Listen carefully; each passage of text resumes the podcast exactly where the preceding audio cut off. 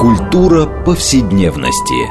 Здесь мы говорим о том, что формирует и наделяет смыслом наше прошлое, настоящее и будущее.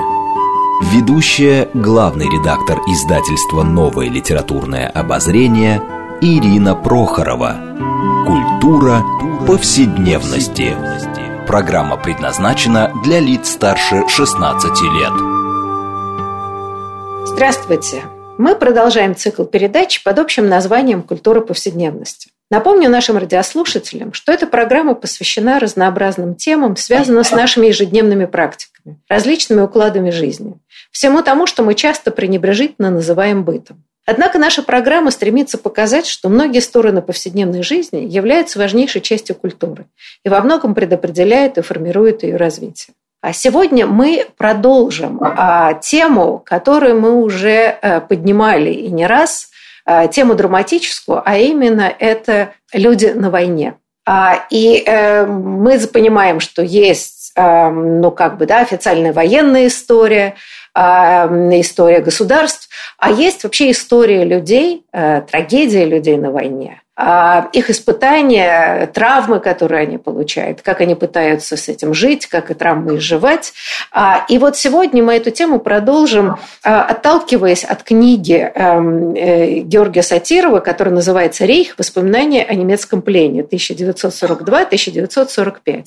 Мы подробно поговорим, как эта книга появилась да, вообще на свет. И в данном случае вот действительно будет сегодня разговор. Это плен как травматический опыт потому что Георгий Сатиров, а, как уже да, понятно из названия, вот, а, провел три года в немецком плену. А, и вот о том, что испытывают люди, да, вообще, как происходит трансформация сознания, как люди пытаются сохранить достоинство, как они пересматривают свои взгляды на жизнь, на многие политические события и прочее, мы поговорим с нашими гостями. Я хочу представить их вам. Это Ирина Щербакова, историк, германист, гостевой профессор университета Фридриха Фридриха Шиллера в Йене, член ученого совета музея Бухенвальда. Ирина, здравствуйте. Здравствуйте. И второй наш гость Михаил Николаев, историк, и он автор вступительной статьи и комментариев к мемуарам Георгия Сатирова. Здравствуйте, Михаил. Здравствуйте. И я Ирина Прохорова, главный редактор издательства «Новое литературное обозрение», ведущая программы. Вы знаете, но прежде чем мы начнем вообще говорить о ситуации советских солдат в плену, а, я хотела бы попросить Михаила несколько слов сказать о том, как вообще появилась эта книга. Потому что это дневник, и вот интересная история его обнаружения. А, Михаил, вообще, мне кажется, это очень важно. Это сам по себе сюжет почти триллера.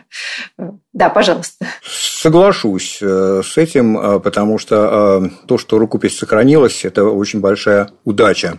Дело в том, что Георгий Николаевич стал записывать свои воспоминания сразу в послевоенное время. Он находился на инвалидности, вот время у него было, вот, и свои впечатления он изложил письменно, и как человек требовательный очень долго над этой рукописью работал. По воспоминаниям племянницы, она была ознакомлена с первым вариантом рукописи ну, она уже превращена была в машинопись. Вот. Но э, э, в, этой, в этом варианте э, были оставлены поля для различных схем и планов, которые он не успел э, э туда включить. И э, позже, как она вспоминает, э, ну, по семейным обстоятельствам э, Георгия Николаевича отселили, вот, и она к нему, конечно, приходила, э, он ей читал э, отдельные главы новые, новые редакции, вот. Но а, в момент переселения она а, успела а, первый вариант рукописи, он как-то ей попался на глаза, когда она собирала вещи, и она его припрятала. Вот. А когда, собственно, после кончины она пыталась обнаружить новый вариант в той папке, которую он доставал и читал, вот, там уже находились какие-то другие э, материалы, так, в общем-то, ничего другого и не осталось. Поэтому единственный этот вариант э, машинописных его воспоминаний, относящийся где-то к 46-50 году, вот он так и у нее, у племянницы остался. В 1994 году она передала э, эту рукопись в ГИМ, Государственный исторический музей, вот, Вот. И в 2003 году я успел опубликовать небольшой отрывок в журнале «Отечественные архивы». Вот. И вот только спустя 20 лет Э, приступил к изданию уже в полном объеме этой рукописи. То есть мы, правда, это вот условие, что, видимо, судя по всему, о том, о чем пишете, что, скорее всего, окончательный вариант он уничтожил. Как-то не знаем, почему э, психологическое или просто был недоволен, но счастье, что остался, но фактически черновой вариант, который, я подозреваю, для историков значительно предпочтительнее, а, потому что иногда, когда люди постоянно переделывают первые свои первоначальные заметки, да, они очень многие важные для понимания специфики эпохи э, моменты убирают. Так что это вот как бы написанное, ну, в каком-то смысле прям по горячим следам. Я правильно понимаю вот то, что мы сейчас а, имеем? Я не уверен, что э, первый вариант лучше, чем э, возможные последующие варианты. Конечно, идеальное было бы случай, если бы сохранился и первый вариант, и его последующие редакции. Безусловно, здесь было бы э, с чем сравнить и понять, э, как эволюционировала его мысль, и как он, э, собственно, э, уходил от самоцензуры. Вот, а, значит, я могу только предполагать, а, почему не сохранились другие варианты. Ну, ну я исключаю э, какие-то случайные вещи, да, просто неразбериху, да, суматоху, суету какую-то. А, он продолжал работать. Я так понимаю, что а, требования, скорее всего, ну, опять-таки, это гипотеза ни на чем не основанная. А, после хрущевских разоблачений появилась возможность, конечно, сказать более откровенно, да, и написать о том, о чем, собственно, он не мог писать тогда, когда, собственно, замышлял это произведение, да. Вот, поэтому, э, э, очевидно, была такая недовлетворенность, очевидно, поэтому он постоянно, как э, племянница говорит, да, совершенствовался. Вот, собственно, поэтому, скорее всего, эта неудовлетворенность и закончилась вот тем, чем закончилась. Ирина, а я хочу задать вот такой вопрос, который мы будем обсуждать, наверное, большей части нашей программы. Это вообще ситуация а, с попаданием в плен. А, мы понимаем, что вообще любые дневники э, сталинской эпохи, эм, особенно не подцензурные, это вообще большая редкость и удача, потому что мы понимаем, люди боялись писать, самоцензура, уничтожали дневники и так далее. Это все многократно мы знаем. Но вот э, Можем ли мы сказать, э, и это меня всегда, кстати, интересовало, что ситуация и отношение к попаданию в плен, и вообще пленных во Второй мировой войне, прежде всего, да, вот в Великой Отечественной войне, это ситуация такая экстраординарная. Вот, да, просто можно сказать, что э, сразу, собственно, в начале войны вот э, вышел приказ Ставки Верховного Главного Командования Красной Армии номер 270, да, 16-41 года, где приравнивался факт попадания в плен к измене Родины.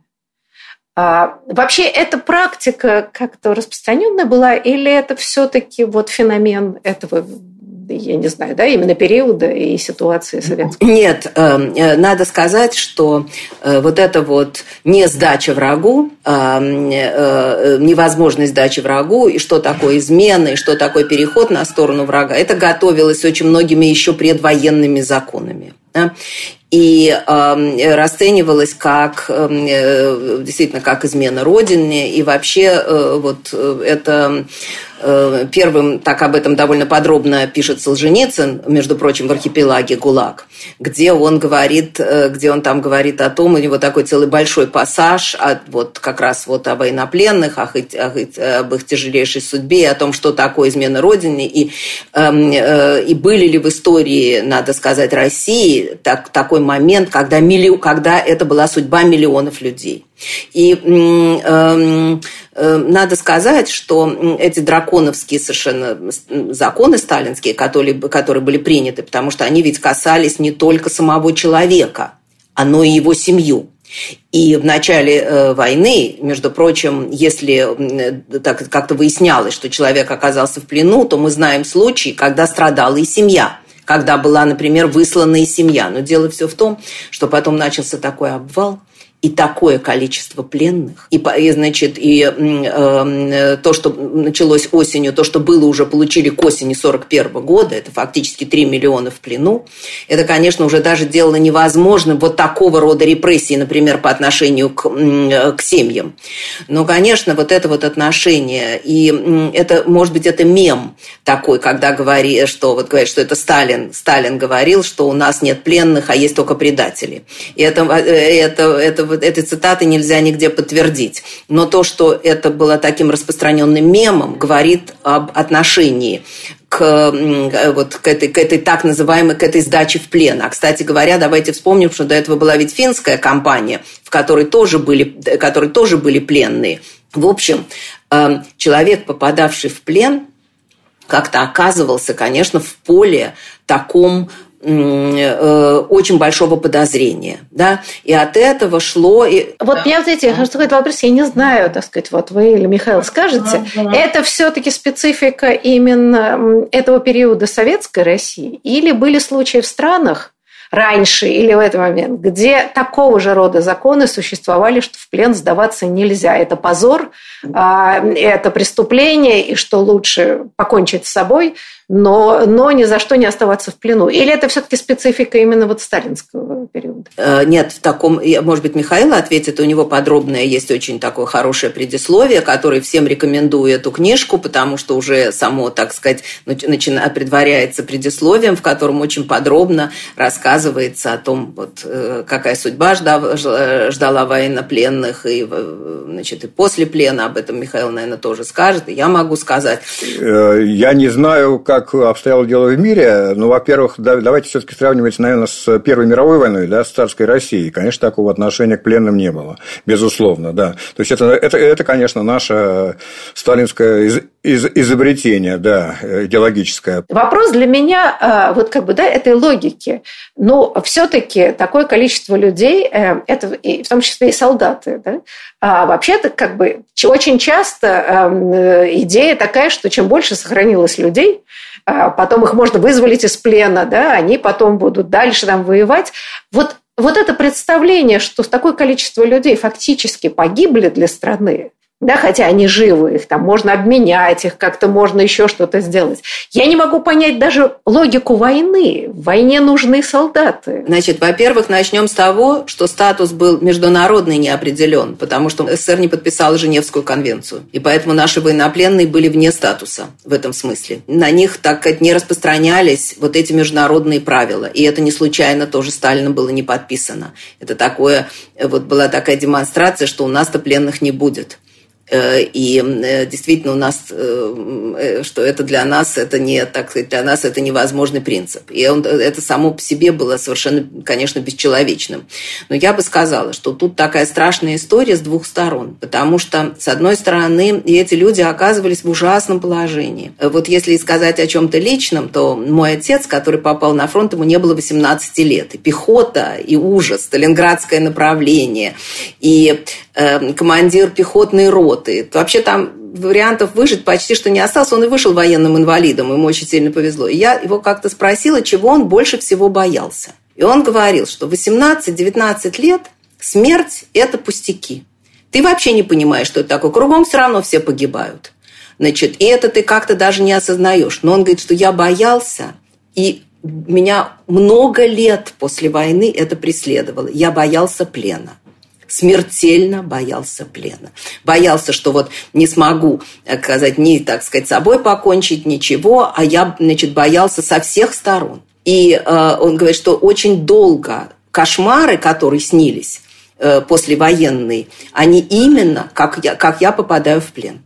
И вот это вот, а, так сказать, ему, что называется, повезло. А, он остался на всю жизнь инвалидом военным, но действительно в плен, но действительно в плен не попал. Поэтому эти люди оказывались, и это в литературе, это есть у Василия Быкова, эти люди оказывались, они оказывались в таком положении, значит, родина их, может быть, считает, так забыла и считает предателями.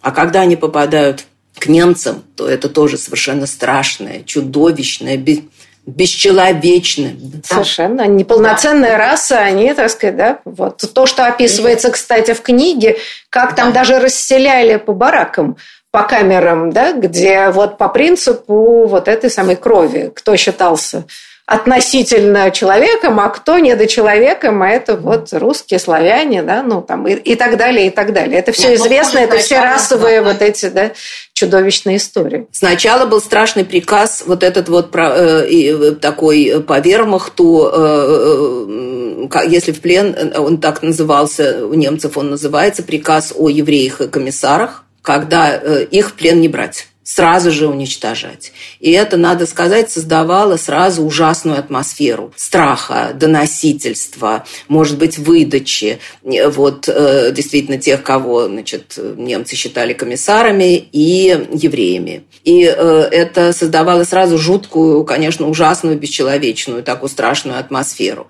а, для этих людей. И потом вот это массовое, массовое, окружи, массовое попадание в плен, когда люди вот на этих огромных пространствах пространствах скученно. Сотни тысяч людей. Мы знаем этот котел киевский, знаменитый котел, где они там э, сотнями тысяч находятся. И там совершенно голодные, страшные эпидемии. Э, совершеннейший ужас. До тех пор, пока еще их... Вот я хотела только одну фразу тут сказать. До тех пор, пока они доживают до того, что их отправляют, э, вот, отправляют в основном в Германию. Не только в Германию, но в Германию. И для немцев это ведь тоже вначале был абсолютно отработанный материал. Я повторяю, что эти люди оказались вот так вот не для кого, потому что их никак не собирались использовать, их там гноили вот в этих самых, они массовым образом умирали. И только осенью 1941 года, когда затормозилось немецкое наступление, и оно под Москвой захлебнулось и остановилось. И стало понятно, что Рейху нужны рабочие силы.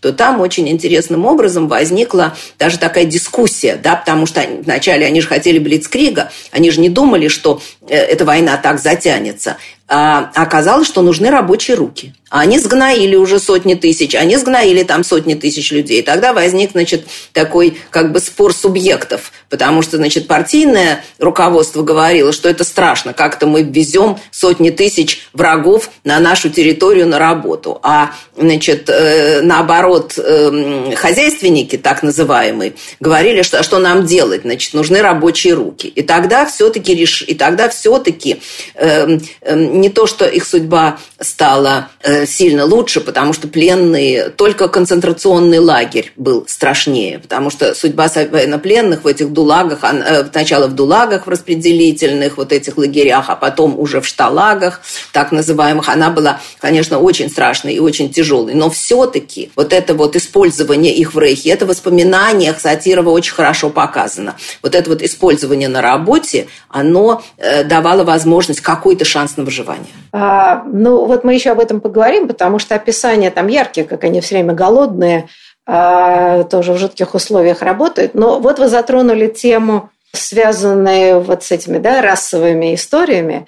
А, а вот интересно мне спросить Михаила, ведь э, поскольку Сатиров не очень, я так понимаю, думал о том, что это может быть напечатано, и он поэтому как-то более откровенно писал.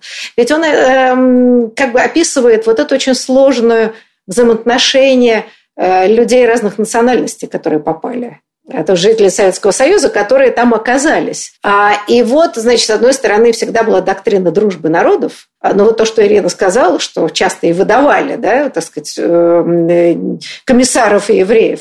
А как, как складывалась там ситуация, вот внутри, да, вот такое межнациональное? Может быть, несколько слов бы сказали? Нужно иметь в виду, что э, Георгий Николаевич по национальности грек – вот, э, владел несколькими языками, в том числе некоторыми восточными.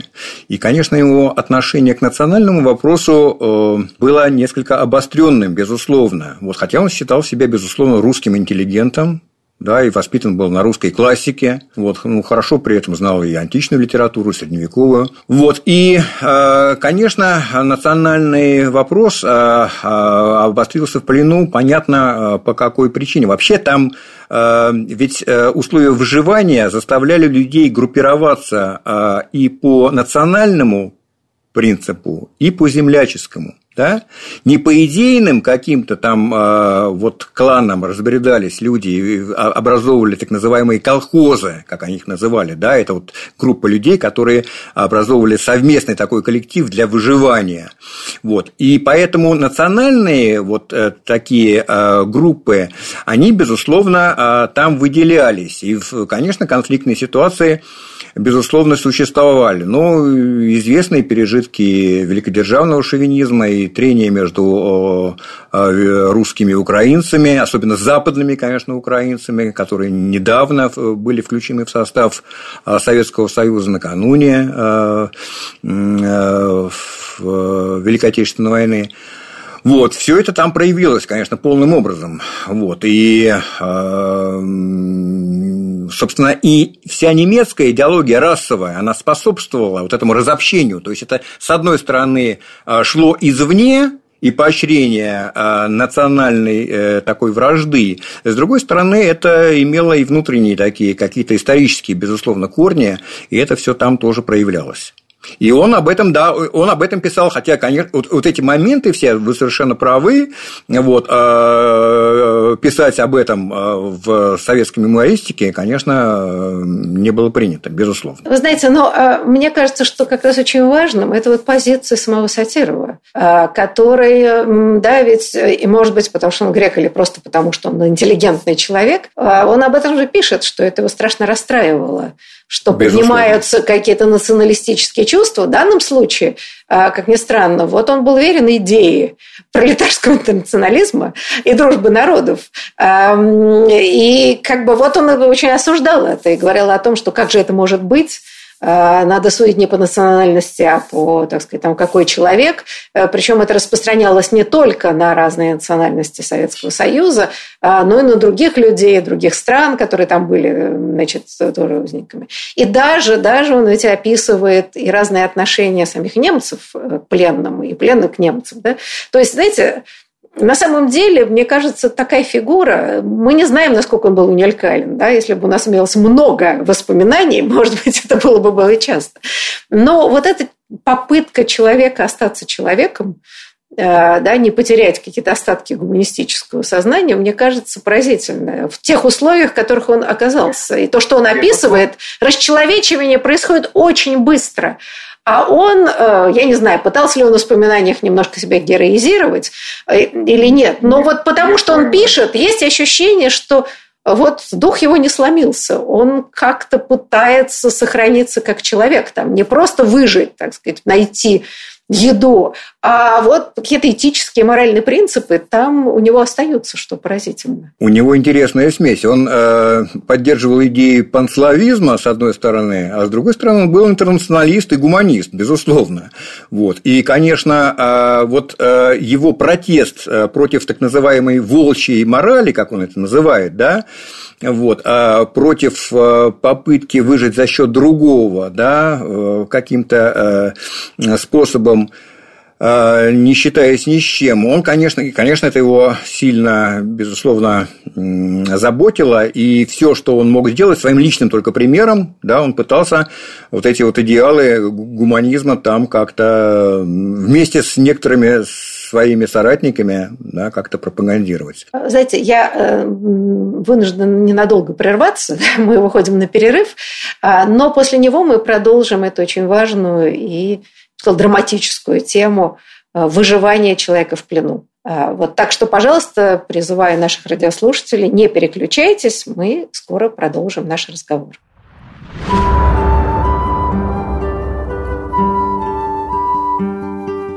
Здесь мы говорим о том, что формирует и наделяет смыслом наше прошлое, настоящее и будущее. Культура повседневности.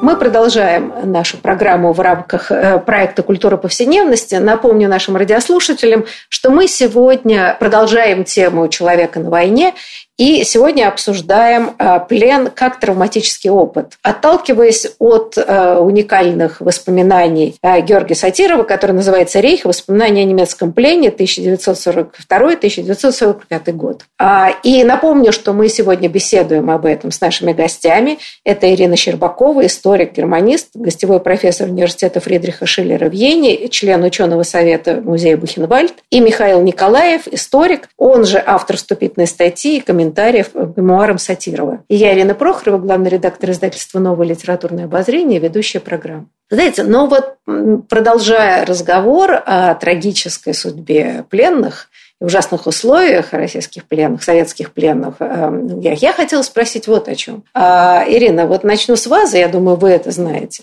Но вот эти, значит, несчастные люди, попавшие в плен, э, те, кто выжили, пока не сидели, не брали, вот их привозят в Германию на работы. А все-таки каков был принцип, кого брали на заводы, а кого отправляли в концлагерь? Но мы знаем, что в концлагере, как правило, значит, там э, старики, женщины, дети на уничтожение, они как бы не нужны. Но там же ведь тоже работали в концлагерях. Вот, вот каков этот был принцип чудовищный, да, распределения людей? Да, значит, э, ну, это была сложная машина. Я повторяю, она менялась. Вот мы уже говорили о том, что вначале их вообще не предполагалось использовать, пусть все э, там умрут на этих самых э, местах, где они вообще под открытым небом, эти э, сотни тысяч пленных находились. Потом стали использовать. Значит, пленные попадали после распределительных лагерей, они попадали в так называемые шталаги, не в концентрационные лагеря. Но не все, потому что в начале войны были такие страшные истории, совершенно трагические, когда наш офицеров, пойманных в плен, отделили, привезли в Дахау и расстреляли. Значит, там – там несколько тысяч человек. Но это все-таки не была практика я бы сказала. Это было в начале войны, когда они, по-видимому, считали во время Блицкрига, что сейчас вообще пусть все умрут, и этих расстреляем, и тех сгнаем, и все. Потом, это, потом в такой мере этого не было. Для того, чтобы попасть в концлагерь э, советским военнопленным, они все-таки обычно находились вот в этих специальных лагерях, где разные действовали рабочие команды, их посылали, стали там посылали на, на, на разные работы. Вот из этих самых шталагов команд, так сказать, команда уходила уходила на, из лагеря на завод, там на шахты. Самое страшное это были, самое страшное это были шахты, работа на шахтах, очень тяжелая. Э, э, вот, и, кстати, военнопленных посылали на самые тяжелые, э, на самые тяжелые и самые, в этом смысле, страшные работы. Но было, конечно, выжить очень трудно. Поэтому использовались всякие возможности. Ну, во-первых, естественно, что люди могли сделать? Они могли где-то что-то украсть. Вот просто что им попадало в руки. Во время работы, по дороге, когда вели их на работу колонной, что-то такое. Если эм, э, человек был на этом пойман, или на какой-то так называемый, как немцы называли, спекуляции внутри лагеря, то он, например, мог попасть в штрафной лагерь, что тоже было, это еще не был концентрационный, но это было достаточно, достаточно тоже тяжелая, страшная вещь. Но если, например, обвинение в саботаже – был ли он реальным или это какой-то там несчастный случай. Подозрение на участие в каком-то сопротивлении. И э, э, про сопротивление мы еще скажем, потому что есть огромный миф об этом сопротивлении, а на самом деле, к сожалению, в этих, в этих условиях э, создать какое-то организованное сопротивление было фактически на самом деле невозможно. Об этом, мне кажется, Сатиров тоже так или иначе пишет.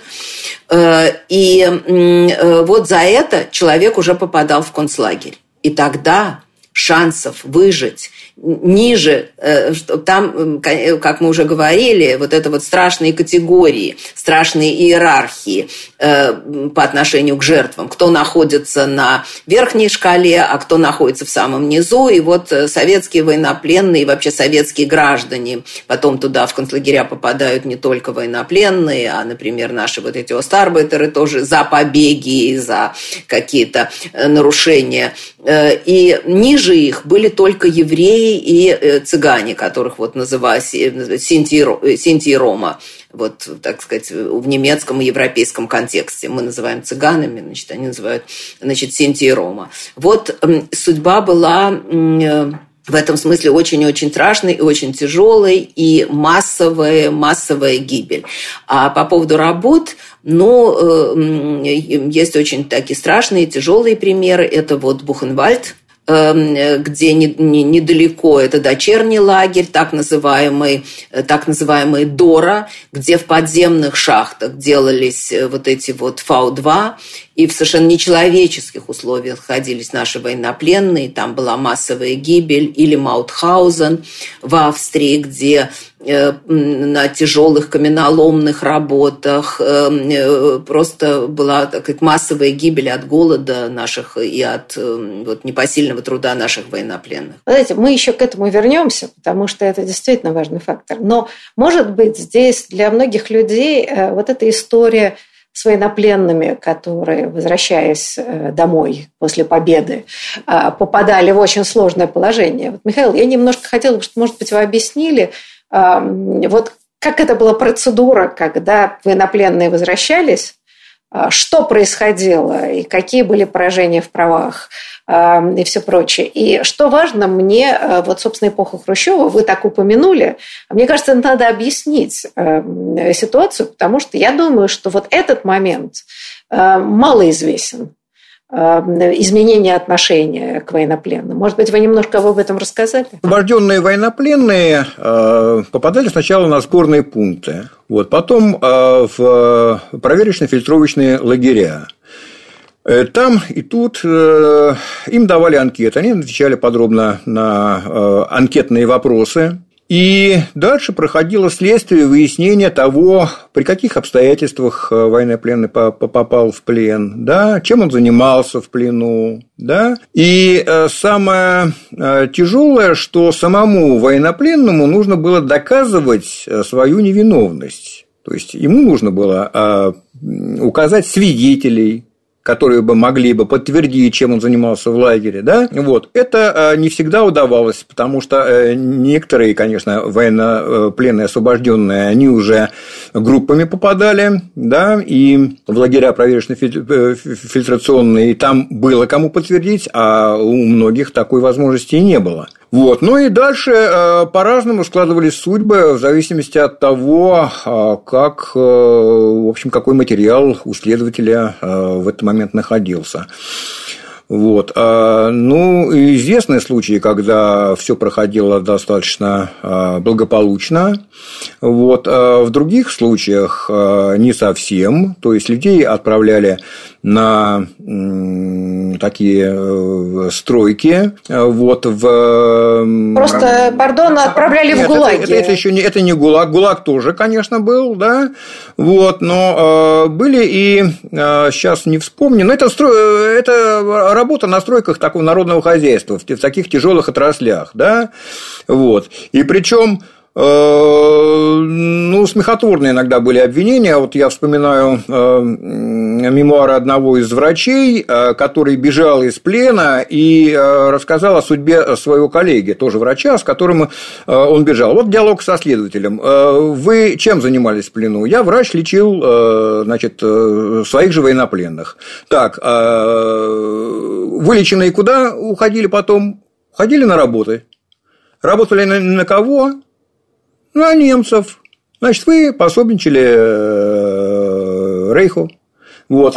Ну, Гуманистическое сознание это называется. Да, да, врачом, да, вот такие врачом отправили вот в, штраф, в штрафной лагерь э, врача, да, вот он там какое-то время поработал, потом только освободился. Ну и много, много таких э, случаев, когда людей необоснованно, конечно, и задерживали на таких вот э, стройках, вот, и, а многие уходили, да, в ГУЛАГ. Слушайте, а вот э, мне очень важно как раз по поводу Хрущева, что сделал он? А что он сделал? Он фактически реабилитировал, да, сняли с пленных клеймо предателей, вот, реабилитировали в правах, ведь они имели ограничения и на работу, да, вот, и не, не считались ветеранами войны. Вот, поэтому, конечно, э, хрущевские акты, э, которые снимали с них э, вот, сталинские обвинения, они, безусловно, возвратили людей, многих к нормальной жизни. Тот же Сатиров, между прочим, вот он же так по литературной профессии не смог устроиться. Он через некоторое только время смог занять должность заместителя редактора журнала «Физкультура в школе». Да, многие. Это касалось не только, кстати, военнопленных, но и членов их семей тоже, когда в анкете, э, например, жена писала, что муж побывал в плену, вот, то э, тоже следовали ограничения в приеме на какую-то там на работу. Вот тоже у меня другой военнопленный, я э, вспоминаю, как он тоже в своих мемуарах рассказал о собственном случае, когда его супругу после окончания института не брали ни в какие научные учреждения. Да, и где-то ей э, удалось устроиться на какой-то ассенизаторской станции, по-моему. Вот. Он говорит, ну, это говорит, лучшая доля для вот э, супруги военнослужащего, надо, в общем-то, радоваться. Знаете, ну вот интересно, что, да, формально действительно с них сняли это клеймо. Но я хорошо помню, а, заполняя какие-то анкеты, причем совершенно невинные, там, поступление в университет и так далее, пункт были ли в плену ваши родственники на оккупированных территориях, это было, я сколько помню этих анкет. Меня всегда это повергало в изумление. То есть, а, слава богу, закон был и формально, да, но вот эта, э, значит, бюрократическая культурная память, да, я бы сказала, не культурная, а бюрократическая память, она все равно работала, да, то есть все равно это негласно тянулось за людьми, э, не какая-то неблагонадежность. Это уже окончательно, уже в ельцинские времена э, произошла окончательная реабилитация, да, вот, до, до, этого, до этого тоже, да, на них это, продол... осадочек оставался, что называется. Да, Ирина, пожалуйста. Да, их формально, их как бы, так сказать, это была полуреабилитация, так называемая Жуковская, значит, эм, э, там по, по этому письму Жукова, э, значит, это была э, как бы скорее моральная реабилитация, потому что вот, как вы правильно говорили, пункт в анкете оставался, и потому что настоящее приравнивание вот к ветеранам войны все произошло только в ельцинские, произошло только в ельцинские времена. А вообще еще оставалась, я бы сказала, огромная группа людей серой зоны, это так называемые остарбайтеры, которые там часто вместе с военнопленными работали на тех же, или рядом с военнопленными на тех же там военных заводах и так далее, которых вообще, которые вообще оказались, так сказать, людьми из серой, из серой зоны, и ими долго не, не, непонятно, кто они были, и не участники войны, и не жертвы, а репатриированные, так называемые репатриированные на родину. Вот, и это тоже только решилось после, только решилось после перестройки. Э, Простите, я вас спрошу, я только спрошу. А вот когда людей угоняли в Германию, мы знаем, да, когда оккупированные территории агитировали или просто носились, ну, очень много женщин туда, да, отправляли, они потом там няньками работали, кем и прочее.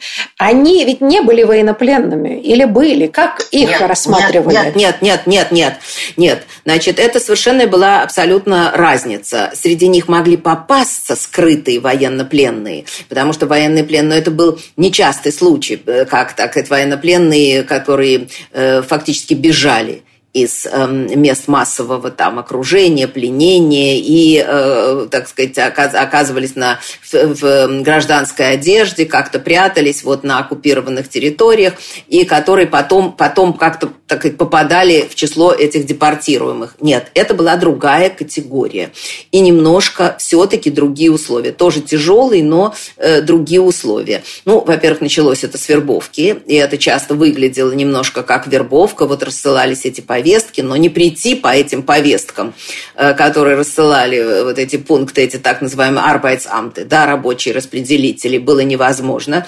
И это фантастическая цифра, и она плюс к военнопленным, да, это военнопленных мы считаем около 6 миллионов, а тут почти 3 миллиона гражданских лиц, которые, представьте себе цифру, да, которые были вывезены с наших э, территорий на работу. Слушайте, это какие-то какие астрономические цифры. Да, и представьте себе, что и, и надо себе, и представьте себе вот нашу эту культурную память, когда у нас было Э, вот, э, в нашем культурном пространстве был на самом деле, была прорвавшаяся только одна книжка фактически, с огромным трудом через рогатки. Это Семина нагрудный знак ОСТ в 70-е годы. И больше о них вообще ничего, ну так упоминалось что-то, но люди, на самом деле было непонятно, сколько этих людей, живы ли они. А вот у вас, кстати, да, я хотела спросить, а хоть какие-то цифры есть, а сколько вернулось? Вернулось две трети. Mm.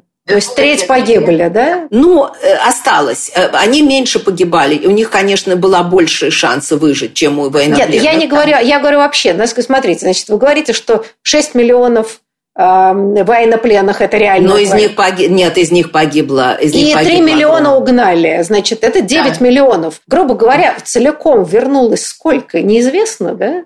Нет, там по-разному. Военнопленных очень много погибло. Больше, по-моему, примерно половина. Я боюсь сейчас точно сказать. Это надо точно выяснить, потому что там были огромные цифры потерь. Да, а простите, вот... а Михаил, вы что-то хотите сказать? Вы а, знаете? Да, осталось 1,7 э, миллиона человек. Э, вернулось э, миллион пятьсот сорок девять тысяч семьсот человек. И военнопленных. А вы... Военнопленных. То есть из 6 миллионов вернулось меньше 2 миллионов, да? Да.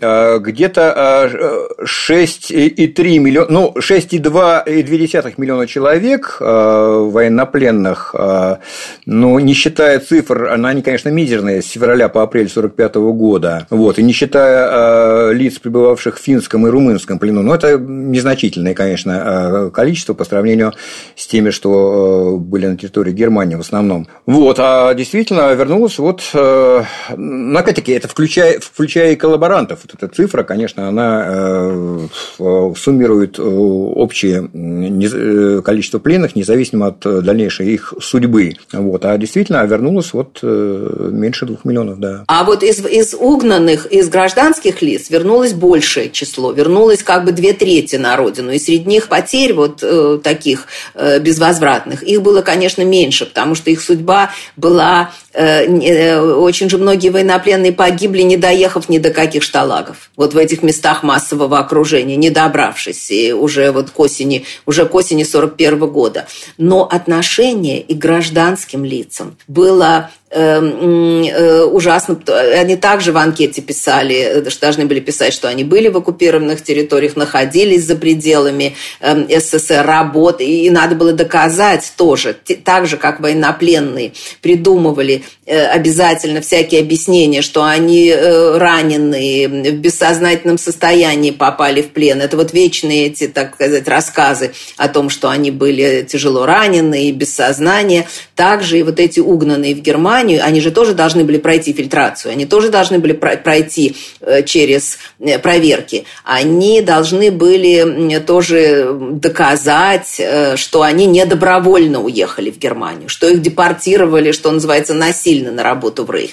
И это создавало в памяти страхи, фигуры умолчания, какие-то подчистки в анкетах. В общем, и люди молчали десятилетия, вот а, а, эти Остарбайтеры десятилетия о том, что они Э, о том, что они в Германии пережили. А что касается военнопленных, то там была такая вещь, конечно, чем, эм, э, если ты был офицером, то проверка твоя и судьба твоя была, и проверка была гораздо более жесткой, ты был на гораздо большем подозрении, э, чем рядовые. И вот этот контингент потом, после войны, и мог, э, значит, среди них люди э, оказывались вот в ГУЛАГе, когда какой-то хвост подозрений или какие-то доносы за ними тянулись. И с Остарбайтерами то же самое. Вот, не знаю, как-то в лагере знала немецкий язык, и как-то объяснялось там с лагерным комендантом. Этого иногда уже было достаточно для того, чтобы были выдвинуты обвинения в пособничестве. Вы знаете, вот хотела, у нас не так много времени осталось, Михаил, но я все-таки хотела бы, чтобы, может быть, упомянули, ведь история Сатирова, ну, человек, он действительно был волей, ведь он пытался бежать Э, и вместе с товарищами. Э, и вот мне было удивительно, вообще-то такая душераздирающая история, как они пытались переплыть э, на, на сторону Швейцарии, да, и доплыли, а швейцарцы их вынуждены были выдать под нажимом немцев. Но швейцарцы не хотели это делать. Да? И вообще, вот когда ты видишь эту катастрофу людей, которые да, вынуждены, то есть желая помочь, но при этом все равно да, выдаются. И вообще, как, читая сатиру, ты понимаешь, какая это катастрофа для людей всех национальностей, втянутых в этот котел страшной войны. И мне кажется, вот это вот уникальная история, когда ты читаешь все эти судьбы, и он это описывает – ну и, в общем, это вот трагедия людей на войне, она, конечно, еще до конца не написана история, у меня такое впечатление. Э, ну что значит не, не, не до конца э, написана история? Нужно сказать, что вообще мемуаров э, сохранилось очень небольшое количество, безусловно, по демографическим Э, всем э, выкладкам уже ожидать э, уже не приходится новых каких-то мемуарных повествований, да, вот, и, возможно, только единичные какие-то находки. Вот.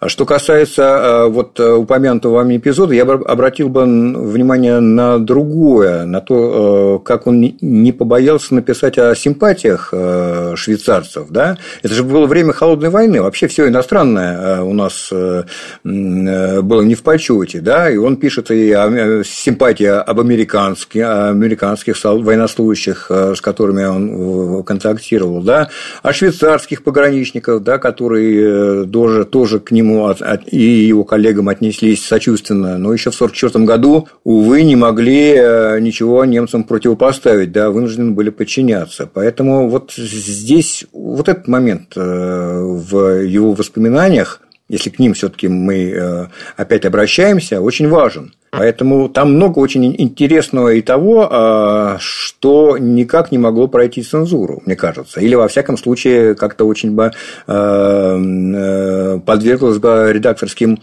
правкам. Вы знаете, ну вот мы вынуждены сейчас заканчивать, да, а еще не успели начать обсуждать, да, уже приходится завершать.